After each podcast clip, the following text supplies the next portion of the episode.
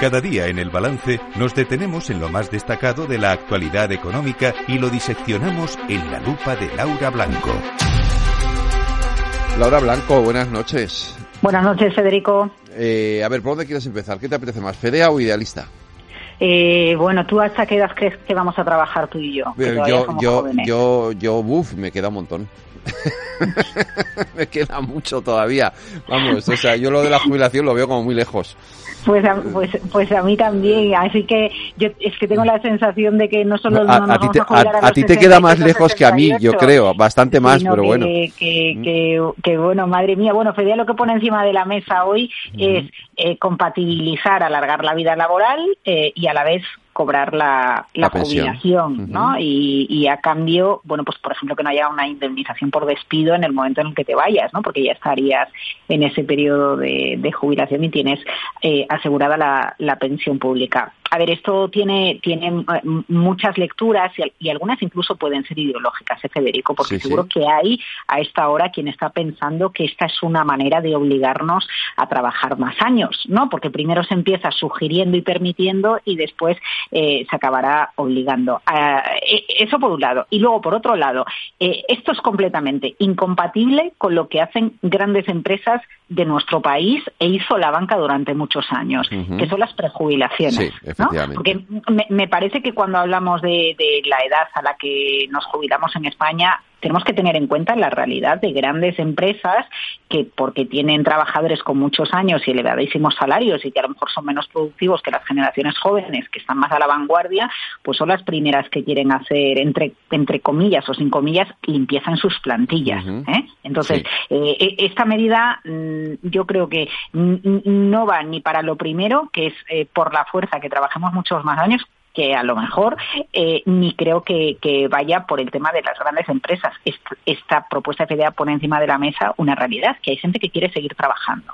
Y es una manera, eh, es un incentivo que tú puedas seguir cobrando tu sueldo y a la vez cobrar eh, tu, jubilación, ¿no? Y porque mientras estás cobrando el sueldo, estás cotizando también, estás aportando a la seguridad social y es una manera de incentivar, bueno, pues que, que, permanezcamos en el mercado laboral como los que tenemos la edad que tenemos eh, vamos a hacer, porque nos vamos a jubilar más tarde y... No nos va a quedar otra. Mm. Claro, es que sobre todo porque no nos va a quedar otra, ¿no? Entonces, hombre, pues visto así, la verdad es que yo prefiero seguir trabajando y, cobrar la jubilación, pero ya te digo yo que esto va, a traer... Bueno... Eh, muchas críticas. ¿eh? ¿eh?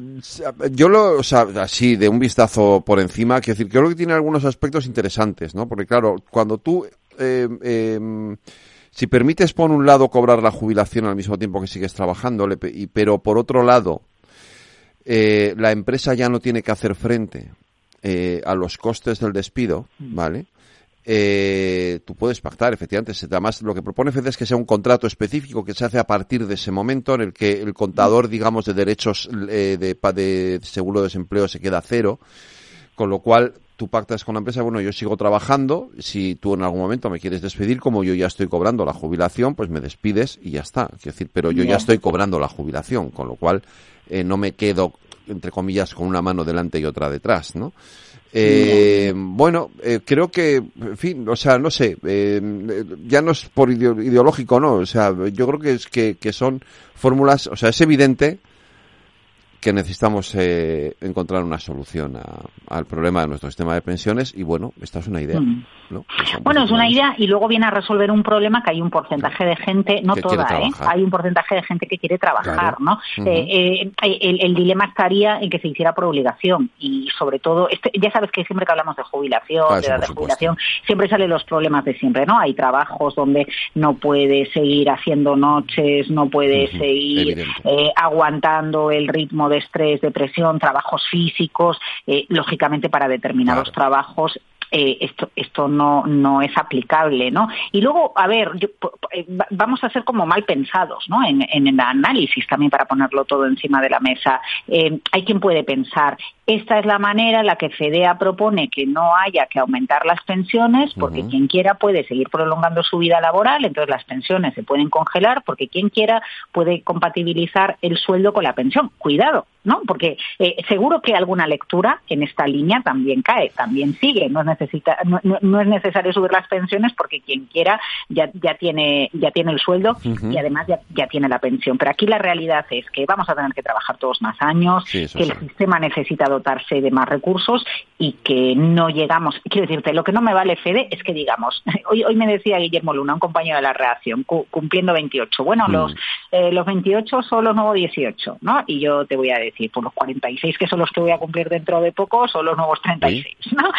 Eh, eh, claro, pero mm, lo que no puede ser es que lleguemos mejor eh, con más salud, con más calidad de vida, sintiéndonos más jóvenes a determinada edad, pero que luego a lo mejor nos jubilemos igual, pero simplemente porque si disfrutamos con nuestro trabajo y queremos seguir trabajando, lo tenemos que poder hacer. Y aquí de lo que se trata, como en la vida funcionamos con incentivos o, dejamos de funcionar cuando eh, se nos desincentiva, ¿no? Pues aquí de lo que se trata es de poner un caramelito, un incentivo y quien quiera seguir trabajando, oye, pues con un acuerdo con la empresa lo pueda seguir haciendo. Yo es que lo tengo clarísimo, no te quepa la menor duda. Por cierto, cambiamos de asunto. Idealista, que está en venta, ¿no?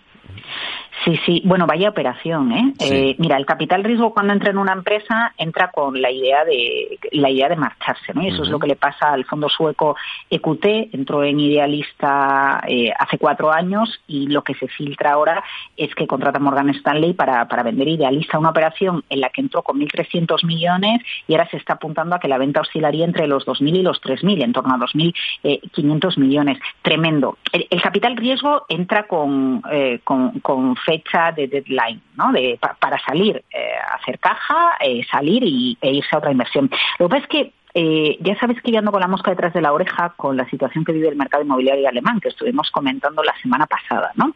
Y lo que, lo que tienen los años ya es que ya desconfías un poco. Yo recuerdo cuando el dueño de Fadesa, antes de que estallara la crisis inmobiliaria, el dueño de Fadesa vendió Fadesa, ¿no? Y, fue la primera gran operación que, que se hizo eh, antes de antes de que viniera la que vino después con la crisis inmobiliaria. Y lo único que me pasa con esto es que de repente eh, me vuelven los fantasmas del mercado inmobiliario, porque lo que se me hace realmente extraño, a sabiendas de que en España no tenemos absolutamente ningún síntoma de agotamiento en el mercado inmobiliario, todo lo contrario, lo que tenemos es un problema de mucha oferta eh, eh, mucha demanda, disculpa, mucha demanda, muy poca oferta, ¿no? No estaríamos en una crisis inmobiliaria, si acaso la crisis inmobiliaria de no poder acceder a una vivienda, ¿no? Sin embargo, mm, el hecho de que Alemania esté pasando por un momento tan complicado, donde ya el precio de la vivienda acumula caídas del 10% a la espera de conocer qué pasó en el último trimestre de 2023, se empieza a hablar de caídas del 20 y del 30%, lo que me extraña es que la primera economía europea esté con gripe y no nos resfriemos el resto, Fede. Me cuesta mucho creerlo. Eh, y, además esto lo contextualizo en otro entorno. La economía española ha repuntado con mucha fuerza sobre todo por el boom del turismo, porque todavía este año hemos vivido eh, bajo la, la, la realidad del la necesidad de viajar después del COVID, ¿no? Y de recuperar nuestro sector turístico. Eh, y, ahí estamos anclados. Buena parte de nuestro crecimiento está anclado ahí. No está tan anclado en la inversión. Sí está anclado, por ejemplo, en las exportaciones, porque además aquí hay menos coste energético, menos coste laboral. Y entonces, bueno, nuestro producto cuando lo exportamos sigue siendo competitivo. Pero mm, me, cuesta creerme que Alemania pasara por una crisis de AUPA vinculada a la construcción y al inmobiliario y no nos tocara de ninguna manera. Y entonces y lo, la crisis inmobiliaria anterior con lo que pasa en Europa y digo, mm, ¿y si alguien empieza a oler a chamuscado y por si acaso pone un activo con una mm, sobre el que consigue casi duplicar su precio eh, y lo pone en venta para aprovechar el momento antes de que venga un escenario diferente, por ejemplo, en el año 2025. Bueno, yo por si acaso desconfiaría. En cualquier caso, menuda operación, comprar por 1.300 y vender por 2.000, 2.500 o 3.000 si es que consigue vender a ese precio el fondo sueco. ¿eh? Efectivamente, en cualquier caso es un pelotazo, sin duda alguna. ¿No? Sí, sí. Bueno, un pelotazo, entre otras cosas, porque Idealista tiene el monopolio en España, ¿no? Eh, o porque otras empresas han intentado hacerle sombra y, nada, no lo han conseguido. no lo han conseguido, pero tú fíjate, Federico, ¿alguien quiere buscar una vivienda en nuestro país?